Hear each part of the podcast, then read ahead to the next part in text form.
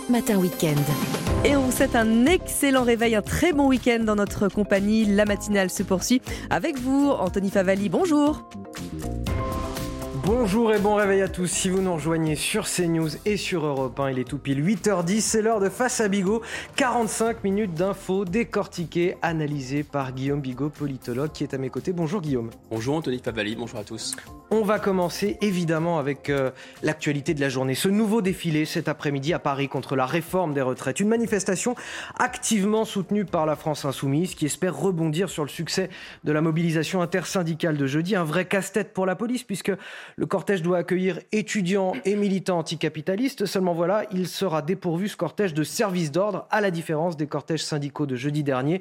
On en parle avec vous, Elisa Lukavski. La préfecture a donc prévu de reconduire un dispositif de police très important dispositif de sécurité important hein, pour cette marche contre la réforme des retraites qui partira à 14h, place de la Bastille, à Paris, pour rejoindre la place de la euh, Nation. Une mobilisation euh, soutenue hein, par euh, la France insoumise et où participeront une dizaine d'organisations de jeunes. Des Gilets jaunes pourraient également s'inviter hein, en tête de cortège. Des participants, vous le voyez, de différents horizons.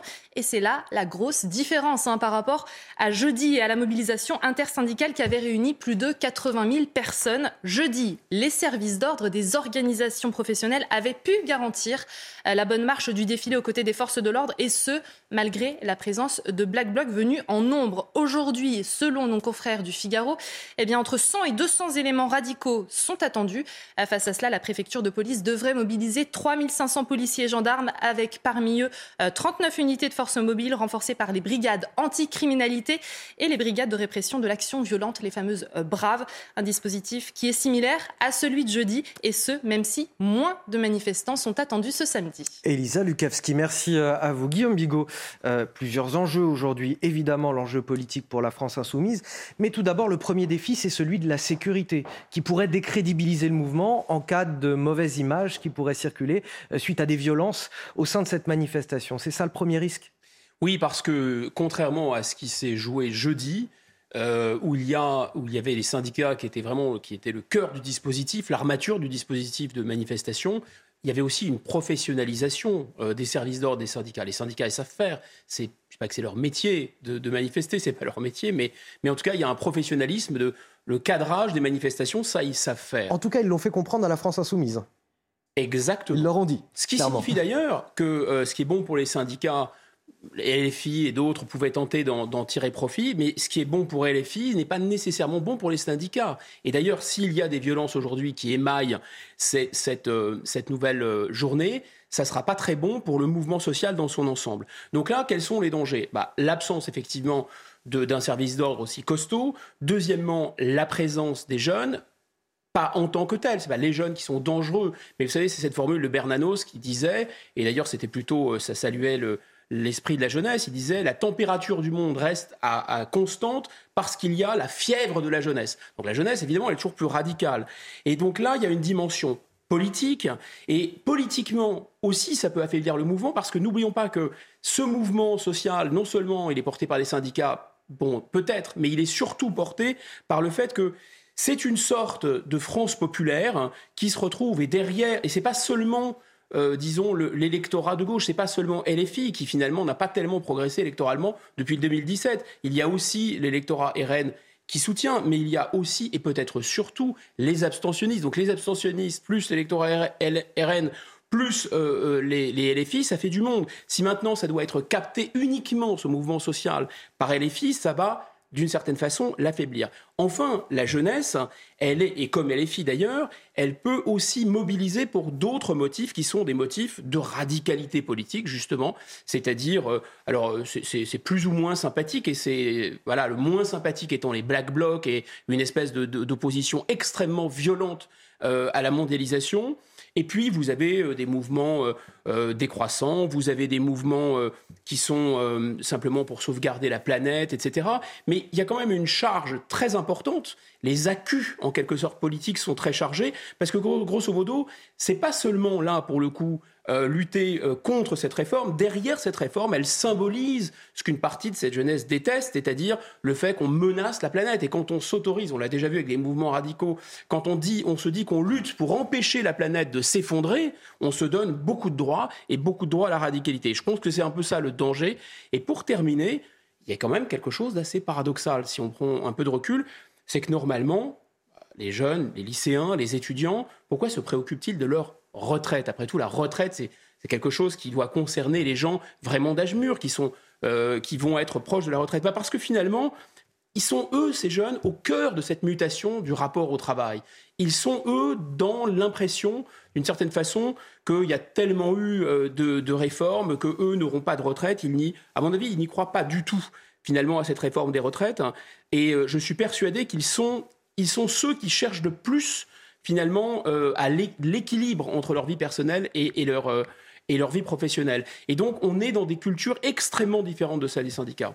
Une autre question sur le rapport entre syndicats et partis politiques dans cette lutte contre la réforme des retraites. Est-ce que la concurrence entre justement ces syndicats et la France insoumise notamment, est-ce qu'elle porte préjudice à la lutte contre la réforme? Oui, pour les deux raisons que j'ai évoquées, c'est-à-dire que politiquement, ça ne se résume pas, disons, à LFI qui veut un peu se refaire la cerise euh, politiquement sur le, sur le succès du mouvement social. La NUPES, par exemple, ne soutient pas l'initiative.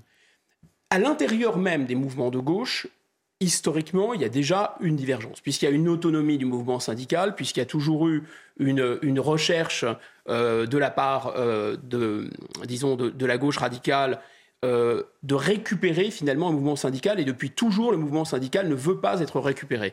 Bon, même si la CGT, le Parti communiste à la grande époque marchait un peu main dans la main, il y a toujours eu cette volonté d'autonomie. Ça, c'est à l'intérieur des mouvements de gauche. Mais pour le coup, les mouvements de gauche eux-mêmes ont complètement muté.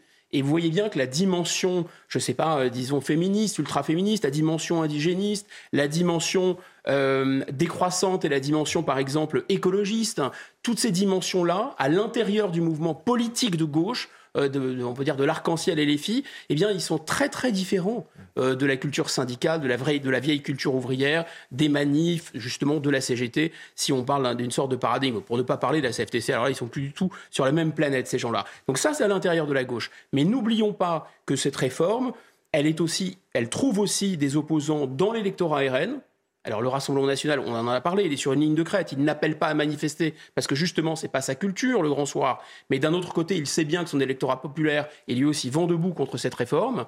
Et donc une, appropriation par la gauche, voire par l'ultra-gauche de ce mouvement social, évidemment ça va l'affaiblir politiquement. Et enfin, et enfin, il y a un troisième terme politique entre LFI et RN, il y a un troisième terme, ce sont les abstentionnistes. Ils sont, ils sont vraiment plus d'un tiers du pays, en fait, du corps électoral. Dépend si on parle de la présidentielle, mais même le second tour de la présidentielle, 28%. Mmh.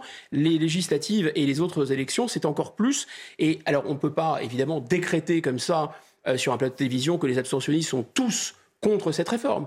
Mais on, on peut aussi se dire qu'il y a peu de chances qu'ils adhèrent à une réforme, pour le coup, qui est complètement assumée et voulue par, disons, quoi, Renaissance et LR, en réalité. vous en conviendrez, Guillaume, le gouvernement est en tout cas sous pression. On a 70% des Français qui estiment que la mobilisation de ce jeudi a été un, succès. C'est le résultat d'un sondage Odoxa pour le Figaro ce matin.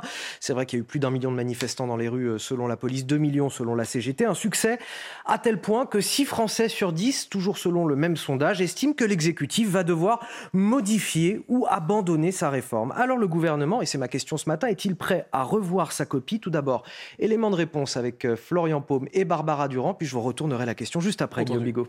Entendu. Le succès de cette mobilisation contre la réforme des retraites peut-elle changer la donne? Si 74% des Français pensent que le mouvement de grève va se prolonger, 47% d'entre eux pensent que la démonstration de force pourrait contraindre le gouvernement à revoir sa copie. 41% des sondés estiment que l'exécutif restera droit dans ses bottes. Enfin, à l'inverse, une petite minorité, 12%, croit que le gouvernement va devoir abandonner sa réforme. Dans la rue, les avis divergent. Potentiellement, il risque de modifier euh, des, des données euh, de l'équation, certainement. Pour moi, il reculera pas. C'est un monsieur qui va rester euh, droit dans ses bottes. Donc je pense que ça a quand même mis un petit coup de, pression un peu au gouvernement. Bah, J'espère pas parce que ça manquerait un peu de, de courage. Je pense que c'est une réforme qui est nécessaire, il faut la faire. Mais la rue peut-elle réellement bloquer le passage de cette réforme? Je crois qu'il y a deux conditions pour cela. Soit des blocages, c'est-à-dire des grèves, voire une forme de grève générale, et donc à ce moment-là, l'opinion se retourne contre le gouvernement en disant nous voulons de l'essence, nous voulons pouvoir circuler. Et ça, euh, évidemment, c'est plus possible. Il faut que le gouvernement recule. Soit alors, et ça personne ne le souhaite réellement, euh, qu'il y ait une ambiance de violence incontrôlable. En attendant une nouvelle journée de mobilisation le 31 janvier prochain, les syndicats appellent les Français à multiplier les actions à partir de la semaine prochaine. Alors si on fait le calcul, je le disais tout à l'heure, 6 Français sur 10 estiment que l'exécutif va devoir modifier ou abandonner sa réforme. Alors sur quel point euh, l'exécutif serait capable, selon vous, de reculer? Alors ce qui est très étonnant, c'est des, une des concessions majeures de passer de 65 à 64 ans a déjà été faite. Ce qui montre aussi que le gouvernement n'était pas euh, vraiment euh, si à l'aise que ça. La question de la pénibilité revient au cœur des discussions, puisque finalement, il y a un point de cristallisation sur la question de l'injustice et de l'injustice pour les salaires les plus bas, pour les carrières heurtées et pour les métiers les plus pénibles. Parce qu'en réalité, une grosse partie de l'électorat d'Emmanuel Macron, de l'électorat LR, sont des gens qui ont des, jobs en général qu'ils apprécient, pas tous évidemment, mais grosso modo euh, des, jobs qui sont plutôt euh, euh, correctement rémunérés, qui ont démarré plus tard dans la vie active, de toute façon qui vont pas être directement impactés parce qu'ils allaient déjà prendre leur retraite extrêmement tard ou alors des retraités. Alors là, pour le coup, eux, ils ne sont pas du tout impactés. Donc vous voyez, c'est vraiment une partie de cette France dont on parle toujours, cette opposition bloc élitaire, euh, bloc populaire, c'est-à-dire que c'est 25 à 30 des gens qui sont dans les grandes villes, qui sont des cadres, des cadres supérieurs, et dont en général ils pensent plutôt du bien de cette réforme et ils soutiennent le gouvernement. Ceux-là s'estiment dans leur bon droit, exactement comme le président Macron pense que c'est tout à fait justifié, qu'il faut faire cette réforme, que c'est raisonnable, que c'est rationnel, etc. Et les autres se disent, mais attendez, mais nous, on ne pense pas à nous, parce que euh, nos métiers sont extrêmement pénibles, parce que nous, on a démarré tôt dans la vie, parce qu'on n'a pas du tout, on a eu des, parfois des périodes de chômage très importantes. Et donc, en fait, quand on nous dit, par exemple, 1200 euros, on va généraliser ce, minimum. Euh, euh, retraite, mais en fait, 1200 euros. Est-ce que c'est brut ou c'est net Voilà, et ça met très mal à l'aise la majorité d'ailleurs. Très mal à l'aise. En fait, il s'avère que c'est du 1200 euros brute. De la même façon, les, députés espéraient que ce soit net. Ce que je vous disais tout à l'heure, c'est que la pénibilité, elle avait été réformée par le gouvernement dans un sens en retirant des critères de pénibilité, en ne l'appelant pas pénibilité parce que ça fait pas chic et c'est pas assez marketing, en créant un fonds dont la Cour des comptes a dit que ce fonds manquait énormément d'ambition. Et effectivement, quand on regarde de près, énormément de cet argent qui avait été mis sur ce compte pénibilité, prévention, pénibilité, on se rend compte finalement qu'il y a beaucoup, beaucoup de facteurs de pénibilité qui sont très mal indemnisés, etc. Donc, oui, une grosse partie de, la France euh, qui bosse aussi, mais qui bosse euh, de manière plus heurtée, moins bien rémunérée en travaillant, euh, en démarrant tôt dans la vie, ne croit pas du tout à cette réforme. Mais surtout, surtout, la raison pour laquelle le président de la République pense pouvoir l'imposer assez facilement, c'est tous les précédents. C'est-à-dire, effectivement, Jacques Chirac a calé en 95, mais finalement, en 2003 et en 2010, c'est pour ça que le président de la République a dit Moi, j'ai annoncé la couleur, parce qu'en 2003 et en 2010, les réformes qui ont été imposées, alors en 2003 par Jacques Chirac, en 2010 par euh, euh, Nicolas Sarkozy, sont des réformes qui sont malgré tout passées, alors même qu'à ce moment-là, ni Nicolas Sarkozy ni Jacques Chirac n'avaient annoncé la réforme. Et pourtant, elles sont passées. Pourtant, il y avait des mobilisations importantes et pourtant, le président n'a pas calé. En plus, on pourrait rajouter le quinquennat qui fait du président de la République une sorte de super Premier ministre. Il n'y a plus de fusibles. De toute façon, le président de la République, il a tout joué sur cette réforme. Il a dit soit je gagne tout, soit je perds tout. Maintenant, une première manche est gagnée, ça tout le monde le sait. Euh, jeudi dernier, une première manche a été gagnée. Le mouvement social, pour le coup, a agi de manière intelligente parce qu'il a annoncé une seconde date, le 31, qui est suffisamment éloignée de la première pour pouvoir remobiliser, recharger. On est dans une période d'inflation, donc les gens n'ont pas d'argent, donc il faut quand même aussi qu'ils puissent tenir le choc de cette mobilisation. C'est pas trop éloigné 12 jours pour, euh, pour relancer la mobilisation syndicale. faut battre certains disent qu'il faut battre le fer tant qu'il est chaud. C'est vrai, mais c'est synchronisé aussi avec euh, la, la, discussion, enfin avec la partie politique qui va, qui va démarrer euh, à l'Assemblée nationale et qui va durer 50 jours. Donc il y a, y a une sorte de synchronisation. Mais en fait, on peut se dire aussi que ce n'est pas sur des manifestations et des mobilisations euh, des jours à l'avance qui sont réussies, qui peuvent être anticipées d'ailleurs, avec du télétravail, que finalement euh, la bascule va s'opérer. Est-ce que c'est uniquement aussi avec le, soutien de l'opinion publique les, sondages que vous vous donniez semblent indiquer que c'est ce qu'on avait prévu, que, on va dire le corps euh, électoral ou l'opinion regarde l'affrontement entre d'un côté les syndicats et de l'autre le gouvernement et va prendre parti pour l'un ou pour l'autre en fonction de ce qui se passe. Mais même s'il y avait une adhésion très forte, et elle est déjà là, cette adhésion, il y a l'Institut Montaigne, 93% des gens en âge de travailler, 93% euh, sont contre cette réforme. C'est incroyable, hein. vraiment incroyable. Donc finalement, je pense que ce n'est pas nécessairement le fait que l'opinion publique soit contre la réforme, ça c'est déjà le cas. Ce n'est pas nécessairement non plus le fait que les manifestations fonctionnent bien, euh, mobilisent euh, et, ça va augmenter le soutien de l'opinion publique. Non, ce qui pourrait vraiment changer la donne, c'est un véritable blocage. Blocage sans parler de la violence. Alors blocage et violence, oui.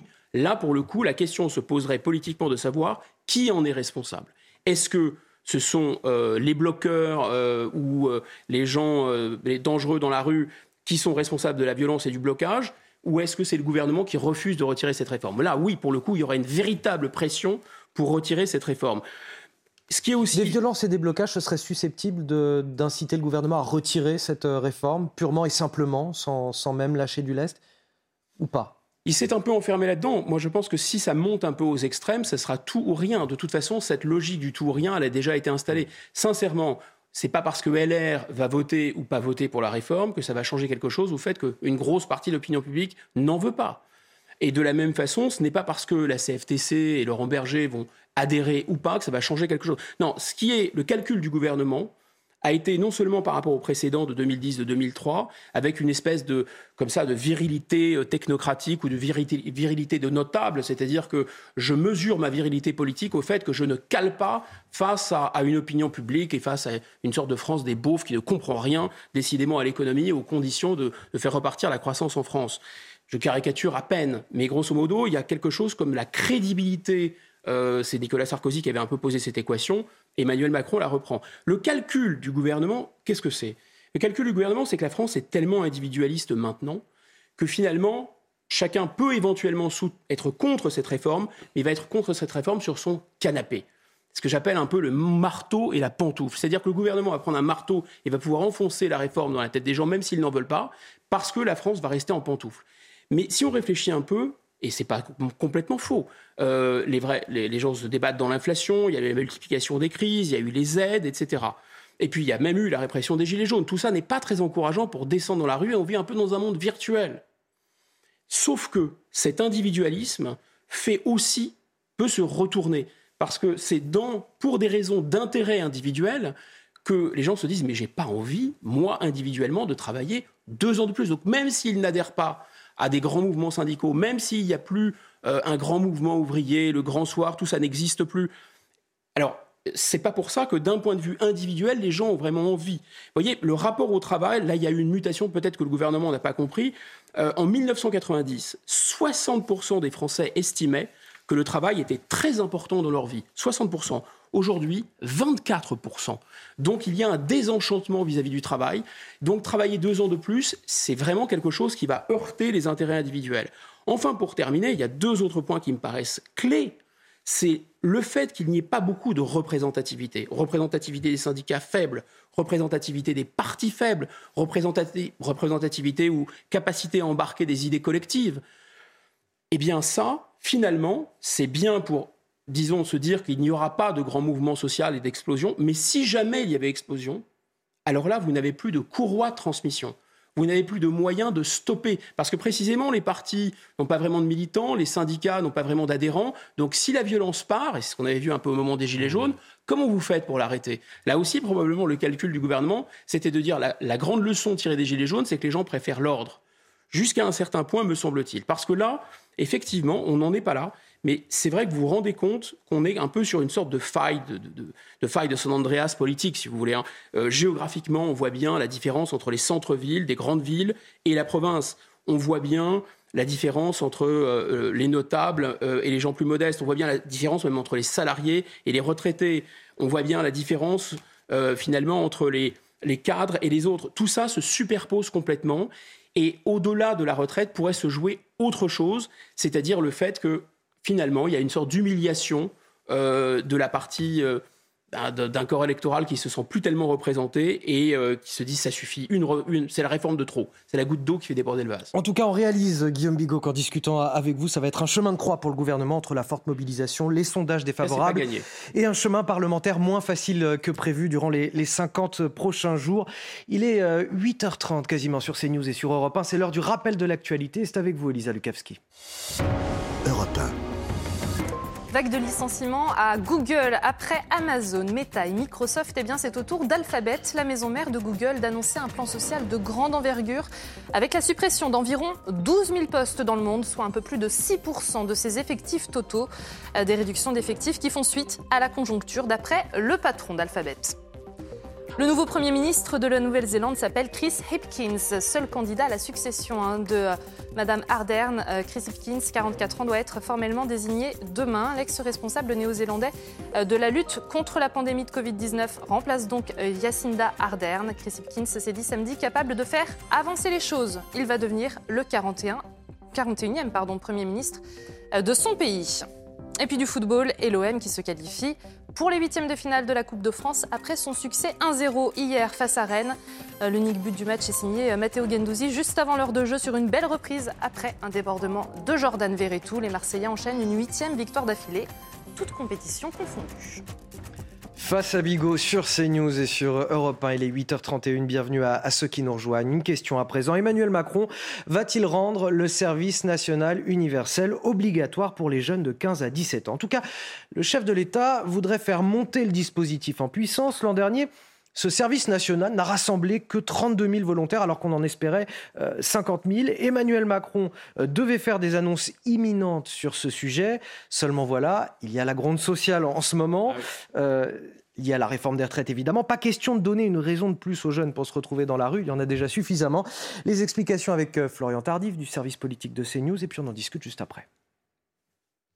Durant ses vœux aux Français, Emmanuel Macron a renouvelé sa volonté d'étendre le SNU, le service national universel, à tous les jeunes, expliquant qu'il allait poser les premiers jalons de ce dispositif élargi euh, dans les toutes prochaines semaines. Depuis, euh, plus rien, silence radio. Hier, lors de ses vœux aux armées, euh, c'était à Mont-de-Marsan, le président de la République n'a pas évoqué le sujet. Pourquoi? Car on estime dans son entourage que ce dernier divise. Pas question en plein mouvement de contestation contre la réforme des retraites de donner un motif de protection protestations supplémentaires poussant la jeunesse dans la rue. L'annonce peut donc attendre, vous l'avez compris. Pour rappel, le SNU lancé en 2019 s'adresse aux 15-17 ans sur la base du volontariat, ces derniers devant effectuer notamment un séjour de cohésion et une mission d'intérêt général. Alors tout d'abord, cette question généraliser le service universel, ça veut dire quoi? La réponse d'Émilie Guérel, chargée de mission auprès du sous-directeur du service national euh, universel dans Nice matin, ça veut dire faire en sorte qu'il y ait plus de volontaires et pour ça, il existe deux voies, nous dit-elle. La première consisterait à monter en puissance avec une communication plus forte et dynamique afin de faire adhérer plus de jeunes. La seconde, et c'est la question que je voulais vous poser, serait de rendre obligatoire sur le temps scolaire les 12 jours de cohésion. Guillaume Bigot, c'est à vous. Oh, autant pour moi. Je pensais qu'on vous, pensez, vous pensez qu'on allait l'entendre Non, c'est pour vous. Euh, écoutez, c'est une classe d'âge, c'est 800 000, 800 000 jeunes. Là, aujourd'hui, le dispositif concerne 32 000 jeunes. Euh, il est facultatif, euh, c'est dire si on est très très très très loin du compte. On n'est pas du tout dans quelque chose d'universel. Les conséquences à tirer de ce qui se passe aujourd'hui, euh, je crois que c'est la secrétaire d'État qui est en charge de ce, dispositif qui disait bah, écoutez, c'est c'est pas le service militaire, c'est pas euh, la colonie de vacances euh, et c'est pas, je crois, les, classes vertes, mais c'est un mélange de tout ça. Bon, c'est quand même un mélange assez curieux.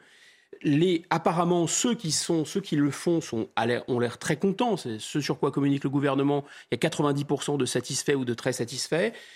Il me semble que dans la mesure où c'est sur une base volontariat, il y a un biais considérable. C'est-à-dire que ceux qui se portent volontaires sont précisément ceux qui ont déjà l'esprit de l'intérêt général, l'esprit du service, euh, qui ont envie de rendre euh, euh, des services à la société, etc. Donc ils n'en ont, ils n'ont pas vraiment besoin de cette cohésion et ils n'ont pas vraiment besoin de sentir la valeur que ça peut avoir de servir les autres et ni de faire finalement de faire corps avec la nation parce que c'est ça l'enjeu.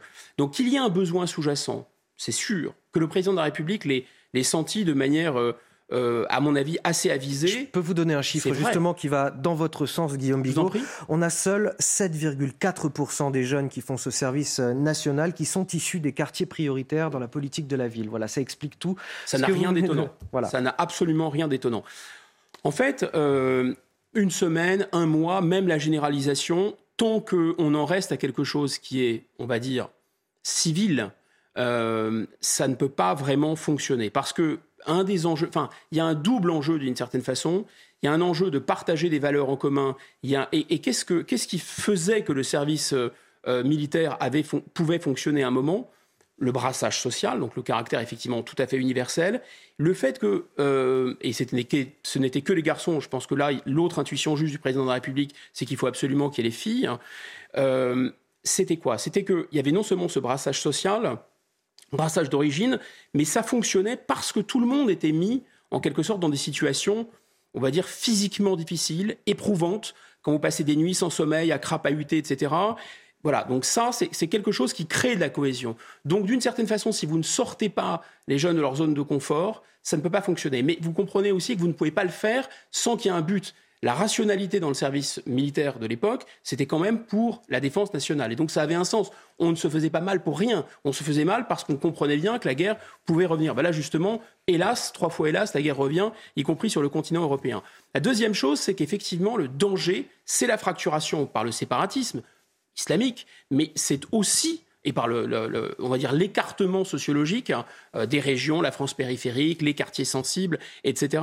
Mais le danger, c'est aussi, et on l'a souvent évoqué ici avec le phénomène des bandes et autres, hein, qu'il y a une petite minorité ultra-violente qui ne maîtrise pas sa violence, et il y a une énorme majorité qui est euh, prête à être soumise parce qu'elle ne sait pas comment faire avec la violence. Parce que finalement, le rapport de notre société à la violence, c'est un, peu la violence, notamment des jeunes garçons, c'est à peu près le même comportement qu'avait les, on va dire, la bourgeoisie au, début du siècle vis-à-vis de la sexualité. C'est-à-dire, oh mon Dieu, ou de la sexualité des femmes notamment. Mon Dieu, ça n'existe pas, euh, euh, cacher ce sein que je ne saurais voir. En fait, il y a une pulsion violente et toutes les sociétés humaines, avec des rites initiatiques, transformaient cette pulsion violente des jeunes garçons en apprenant à certains à se défendre et en apprenant à d'autres à maîtriser leurs forces. C'était ça la, garantie du service national, militaire universel.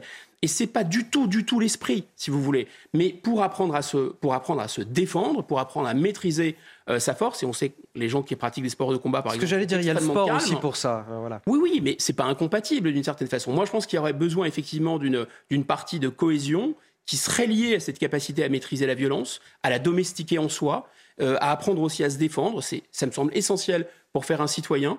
Et ensuite, effectivement, après des, visions, disons, euh, euh, civiles, d'intérêt général, etc., pourquoi pas? Mais il faudrait que ça dure suffisamment longtemps et il faudrait que ça ait cet effet de domestication de la violence et, cet effet, et cet effet de cohésion.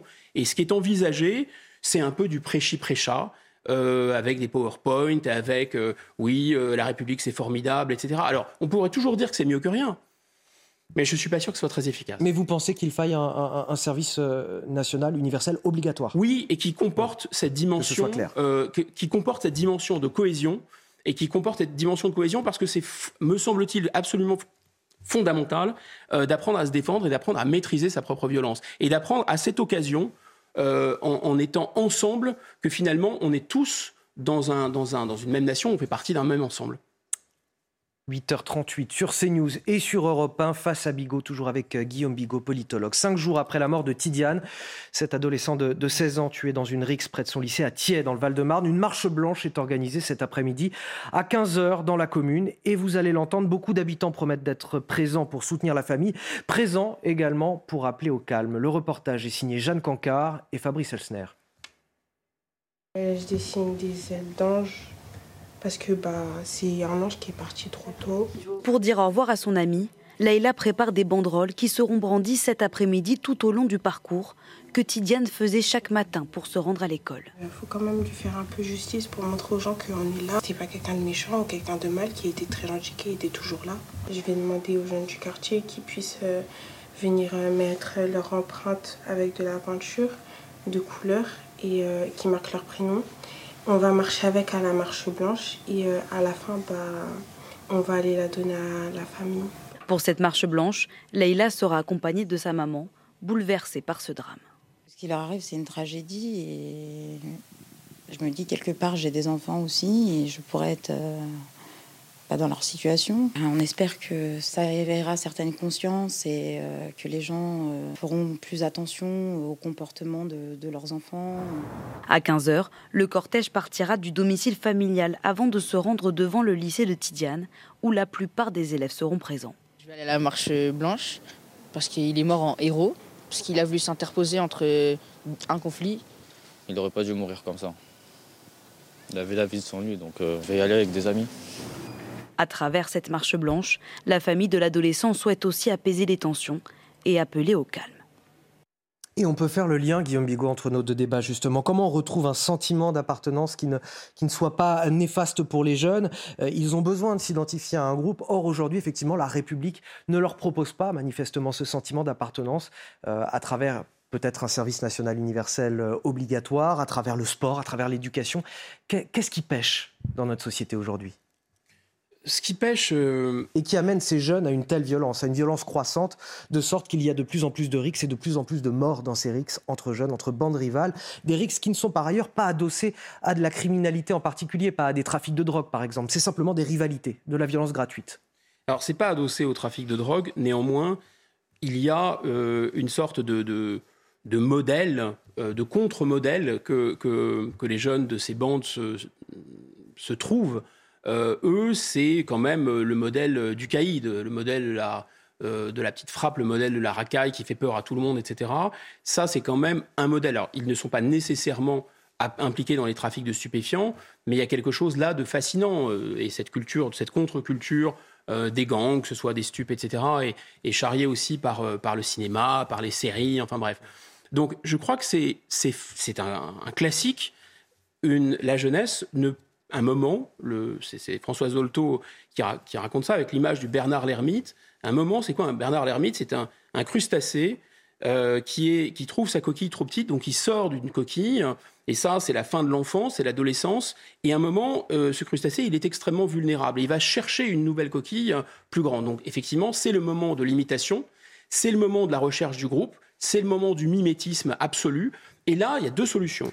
Soit la société propose des modèles, et en général, ce n'est pas du tout le modèle parental, parce que l'adolescent, il a envie de sortir de son, de son modèle euh, familial. On renvoie souvent aux familles. C'est à mon avis une, un peu un contresens parce que... parce que souvent on dit les parents doivent être plus présents, ils ne sont pas assez présents dans, dans, dans ces quartiers auprès de ces jeunes et c'est pour ça qu'on les retrouve dehors en groupe en train de, de, de zoner comme ils peuvent dire. C'est vrai, mais en général l'adolescent il, il, cherche un modèle pour se construire le, par lui-même en fait. Il cherche sa propre identité mmh. à lui, donc pas sortir un peu des, des parents. Et, cette, et notre société, non seulement elle ne propose pas de modèle c'est un peu la thématique de l'héroïsme aussi. Elle n'a pas de modèle adulte euh, qui sont des héros. Donc ils s'en cherchent ou ils s'en fabriquent entre eux. Donc l'un d'eux devient le leader, devient le chef. Et, euh, et, là, ça peut être d'une très très grande cruauté, et ça l'est en général d'une très grande cruauté, les jeunes livrés eux-mêmes. Et on revient aussi sur ce que je disais précédemment, c'est-à-dire il y a vraiment un angle mort, une sorte de pornographie contemporaine, le goût des jeunes garçons pour l'adolescent pour la violence, et ce goût, il est soit actif, c'est-à-dire soit ils passent à l'acte, ils vont dans des bandes, ils se battent, etc., soit il est passif. Vous avez, euh, avez l'air de dire que c'est systématique. Bah, il faut en faire quelque chose. C'est une pulsion. Donc cette pulsion, elle existe. Il faut en faire quelque chose. Mais vous savez, il y a énormément de, euh, de jeunes garçons qui jouent à des jeux euh, vidéo qui sont ultra, ultra violents, ce qui prouve d'ailleurs une espèce de, de, fascination. Il y a quelque chose comme ça dans la nature humaine. Donc ça, il faut en faire exactement comme la sexualité. Vous ne pouvez pas dire que l'instinct, mmh. la pulsion sexuelle n'existe pas. Vous ne pouvez pas dire non plus que la pulsion d'appartenir à un groupe et que la pulsion potentielle de ce groupe qui est une pulsion sadique, n'existe pas. Donc il faut absolument faire quelque chose, la canaliser, la transformer en force, l'éduquer et donner d'autres modèles. Si ces, modèles-là émergent, oui, c'est possible. Et un service euh, euh universel qui aurait cette fonction-là rendrait de grands services à la société. Ce chiffre à présent 400 milliards d'euros. Ce sera le budget de l'armée jusqu'en 2030. Annonce faite par Emmanuel Macron hier lors de ses vœux aux armées à Mont-de-Marsan. Cette nouvelle loi de programmation militaire était évidemment très attendue, notamment dans le contexte géopolitique actuel, celui de la guerre en Ukraine. Les explications avec Amina Tadem. 400 milliards d'euros sur la période de 2024 à 2030. C'est une hausse de 30% par rapport à l'année précédente. Pour certains analystes, cette enveloppe budgétaire ne va pas résoudre les carences de l'armée. C'est très impressionnant de parler de 400 milliards. Euh, mais c'est pas suffisant. Euh, c'est pas suffisant parce qu'en réalité, la loi de programmation de, de, transformation vise à mettre de cohérence dans ce qu'on a actuel. En fait, on ne change pas le format. C'est-à-dire qu'on aura toujours une armée avec 200 000 hommes, c'est-à-dire un format très réduit. On va simplement augmenter les réservistes, mais pour l'instant, il n'existe pas les réservistes. Il aurait fallu augmenter le budget, non pas à 400 milliards, mais à 500 milliards. L'objectif pour Emmanuel Macron est clair passer de la réparation de l'armée à la transformation. Il y a un certain nombre de domaines dans lesquels il va y avoir des efforts capacitaires. Je pense en particulier au renseignement, euh, à la cyberguerre, euh, à des domaines tels que la défense solaire ou au domaine des drones. Mais globalement, la volonté, c'est de faire en sorte que tout ce qu'on a fonctionne réellement pour faire de la guerre de haute intensité. Les moyens consacrés au renseignement augmenteront de près de 60% pour anticiper les crises ou les menaces. Alors je vais me faire le porte-parole des Français qui euh, écoutent ce sujet et qui se disent mais c'est gargantuesque 400 milliards d'euros et pourtant on entend dans ce reportage euh, le général Bruno Clermont nous dire mais c'est pas suffisant il faudrait 500 milliards d'euros tous les services publics veulent plus l'hôpital veut plus l'éducation veut plus euh, est-ce qu'effectivement il manque de l'argent à nos armées encore aujourd'hui même avec cette loi de programmation militaire jusqu'à 2030 qui nous promet 400 milliards d'euros Guillaume Bigot D'abord ce qu'il faut ce qu'il faut répondre c'est que cet effort de défense pas, ce ne sont pas que des, que des dépenses. Il y a aussi des recettes. Ces recettes ne sont pas visibles.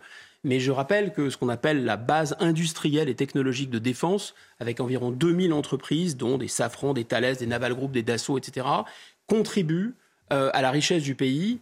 Euh, y a, comme vous savez, notre commerce extérieur est vraiment dans un état lamentable, mais ces entreprises-là, elles, elles exportent, elles rapportent énormément d'argent au pays. Et comme par hasard, c'est le seul secteur où l'État conserve un rôle de stratégie, de pilotage, d'investissement sur plusieurs années. C'est vital. D'une certaine façon, pour le dire autrement, c'est le seul secteur où l'Union européenne ne peut pas nous empêcher ne peut pas empêcher l'État français de planifier d'une certaine façon ce qui est la prospérité et l'investissement technologique. Que ce soit aussi pour les technologies. Il y a des tas de technologies, des secteurs, prenez l'aéronautique Airbus. Airbus, il y a une phase civile et il y a une phase militaire. Et donc les deux sont très imbriqués. On, ne le dit pas suffisamment, mais les grands succès technologiques américains, chinois, etc., c'est aussi parce qu'il y a des investissements qui sont à la fois euh, euh, civils et à la fois militaires. Donc ça, c'est très très important, et donc ce ne sont pas que des dépenses. Le deuxième point, le général Clermont a parfaitement raison, 400 milliards, ça a l'air énorme, sauf que là, on nous explique qu'on a changé de paradigme parce qu'il faudrait qu'on soit capable de faire face à la guerre de haute intensité. Aujourd'hui, je rappelle que c'est 3-4 jours de munitions, 3-4 jours de munitions. Donc la guerre d'intensité, c'est de, haute intensité, c'est pas la peine d'y penser. Donc est-ce qu'on sait, avec 400 milliards dotés des moyens de faire face à cette guerre de haute intensité Sachant que le grand plan euh, d'Emmanuel Macron, qui n'était pas un plan absurde, mais manifestement, hélas, il a raté, c'était de se dire il va y avoir une autonomie stratégique européenne, sous-entendu, sous-entendu, lorsque les Européens vont se réarmer, d'abord les Allemands, mais pas que, les Polonais, les Baltes, etc., ils vont faire appel à la première industrie de défense du continent, c'est-à-dire à, l'industrie de défense française. Et ce n'est pas du tout ce qui se passe. Et donc là, nous, au contraire, on va participer à la fourniture de munitions dans le cadre de programmation qui sont ceux de l'OTAN, mais grosso modo, on ne va pas avoir l'effet de levier qu'on attendait. Ensuite, dernier point, c'est, à mon avis, essentiel de se dire que les, euh, le PIB, enfin, si vous voulez, il y a déjà aujourd'hui, pas assommer euh, nos, nos, téléspectateurs et les auditeurs de chiffres, mais sur 43 milliards de dépenses, 43 milliards de dépenses, c'est le, c'est ce qu'on dépense aujourd'hui, il y a, euh, il faut considérer qu'il y a 9 milliards en plus de pensions militaires. Hein, d'accord? Donc c'est presque un cinquième de ce qu'on euh, dépense. Demain, on passerait de 43 milliards à, on va dire, 66 milliards environ. Si on a 400 milliards au total sur 2026-2030, OK? Donc effectivement, c'est un bel effort. Mais il faut savoir si dans ces 66 milliards, il y a oui ou non déjà les pensions parce que ça va changer complètement la donne. Et deuxièmement, bah, il y a des hypothèses sur la croissance du produit intérieur brut, parce que, comme disait le général Clermont, ça a l'air énorme, il faut rapporter ça à nos véritables besoins, mais il faut aussi rapporter ça à la richesse. Que sera le PIB dans 2030 C'est difficile à dire. Mais dans toutes les hypothèses les plus sérieuses, on arriverait quand même à peu près à 2% du produit intérieur brut. Or, contrairement à l'effet de manche qu'on nous annonce, ça ne va pas changer grand-chose dans la proportion des dépenses de défense par rapport à notre produit intérieur brut en 2030. Mais la France a quand même beaucoup progressé euh, dans son euh, financement euh, de, son armée. Sincèrement, ce que la France a fait. On, a, on avait 295 milliards d'euros sur la loi de programmation militaire de 2019 à 2025. Est-ce que c'est quelque chose qu'on peut reconnaître à, cet exécutif? Oui, je pense qu'on peut dire que le président de la République avait commencé en 2017 par vouloir limiter, parce qu'il y avait en fait, on a stoppé l'hémorragie. Oui, il a dit on veut passer d'un budget de réparation à un budget Voilà. de transformation. On, a, on a vraiment stoppé l'hémorragie parce qu'on avait le président de la République avait commencé par diminuer ses dépenses. Souvenez-vous euh, du limogeage de Pierre de Villiers. Et donc, mieux vaut tard que jamais, il y a eu une véritable prise du con- de conscience du fait que c'était une très mauvaise idée. Et donc, effectivement, il y a eu un effort qui est, qui est accéléré indiscutablement. Mais encore une fois, il faut savoir si, oui ou non, on veut changer d'échelle. Là, il y a un effort et il doit être salué. Je ne suis pas sûr que cet effort nous permette de changer d'échelle. Et enfin, si on rentre dans le détail, il ne faut pas rentrer dans le détail, mais il n'y a pas de choix qui sont opérés. C'est-à-dire qu'on continue ce paradigme qui est de, de se déployer dans tous les domaines, dans tous nos domaines de compétences. Parce qu'effectivement, l'armée française, elle a comme caractéristique d'être assez complète. Et donc, on continue, voire même, on veut, investi- on veut investir dans de nouveaux champs. Je pense qu'on a raison. La cyber, par exemple, la défense spatiale, peut-être se donner les moyens de, de détruire des satellites, ce qui est, à mon avis, clé pour l'avenir, etc. Donc, de nouveaux moyens, plus en continuant sur la dissuasion nucléaire, sur les forces spéciales, sur le renseignement, air, terre, mer, etc. Voilà. Est-ce qu'on a vraiment les moyens d'aller dans tous les domaines ou est-ce qu'il fallait concentrer sur certains domaines? C'est une question, je n'ai pas la réponse. Guillaume Bigot, on va finir sur le contexte géopolitique qui est bien sûr celui de la guerre en Ukraine. On en parle avec vous à Harold Iman, notre spécialiste des questions internationales.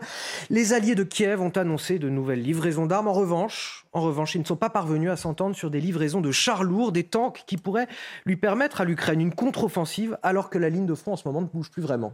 Oui, cette ligne ne bouge plus, sauf euh, la ville de euh, Soledar et euh, à côté de Bakhmut, où après des efforts énormes, euh, les forces russes ont réussi à avancer un tout petit peu, euh, et avec l'appui de l'organisation Wagner, qui sont des mercenaires et des détenus de prison. Bref.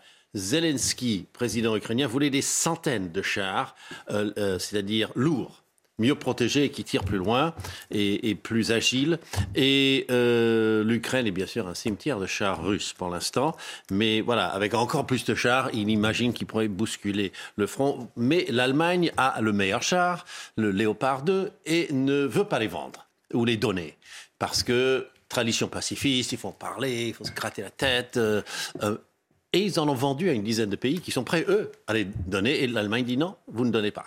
Euh, on vous l'a vendu sous cette condition. C'est assez typique. C'est un peu, les Américains font la même chose. Donc, euh, ils ne peuvent pas avoir leurs chars. Donc, ils ont beaucoup. Et les Américains non plus. Ils ne veulent pas amener des chars Abrams, qui sont à peu près du même niveau, un peu plus complexes. Et les Français, on a euh, les chars Leclerc en Roumanie. On n'en parle même pas. Bref, il n'y a que les Anglais qui ont donné des chars lourds. 14 en tout, des Challenger, mais avec 14, vous ne pouvez pas faire euh, votre offensive. Merci à Harold Iman. Guillaume Bigot, est-ce qu'il faut livrer des chars lourds à l'Ukraine? Je, je pense que non, parce que euh, c'est une. Là, pour le coup, on parle plus de ligne rouge. hein. Toutes les lignes rouges ont été franchies. Je rappelle qu'au début, on avait envoyé des casques hein, euh, aux Ukrainiens et ensuite euh, euh, des missiles pour justement arrêter les chars, etc. Des armes purement défensives. On est monté en puissance. Le char, je parle sous le contrôle des spécialistes en armement que je ne suis pas, mais le char, et notamment certains types de chars, même la MX-10 là, que les Français viennent de livrer, sont des armes qui servent à percer les lignes de front.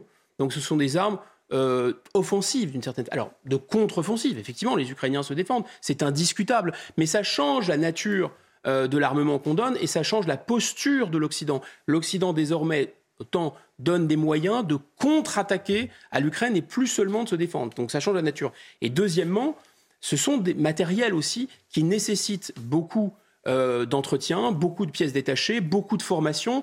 Donc, mine de rien, et c'est pour ça que les Ukrainiens aussi les demandent, ça rapproche lentement mais sûrement les armées occidentales du front. Et on arrive à, la fin de, cette émission. Euh, Guillaume Bigot, vous restez avec nous sur CNews. La matinale euh, week-end se poursuit et sur Europe 1, c'est l'heure de retrouver euh, Lénaïque Monnier et Frédéric Tadei. C'est arrivé cette semaine. Excellent week-end à tous sur CNews et sur Europe 1. Merci Antoine Favali et on vous retrouve évidemment euh, demain aux alentours de 8h10 sur Europe 1. Et bonjour Frédéric Tadei, quel est le programme aujourd'hui? Bonjour les naïcs, eh bien Emmanuel Todd euh, est là, il est mon premier invité, il vient de publier La Troisième Guerre mondiale a commencé, mais il l'a publié au Japon, pas en France, il va nous l'expliquer. Je recevrai ensuite euh, le criminologue Doron Levy, on a beaucoup parlé du Danemark où il n'y a eu aucune attaque de banque l'année dernière, mais en France, on en est où avec les braquages? Eh bien il va nous le dire. Merci beaucoup Frédéric, on vous retrouvera juste après le journal de 9h, bien sûr, journal qui nous emmènera euh, du côté de Melbourne puisque la Française Caroline Garcia euh, s'apprête à commencer son match à l'Open d'Australie. On a un envoyé spécial sur place, évidemment, on ira le retrouver. À tout de suite sur Europe 1.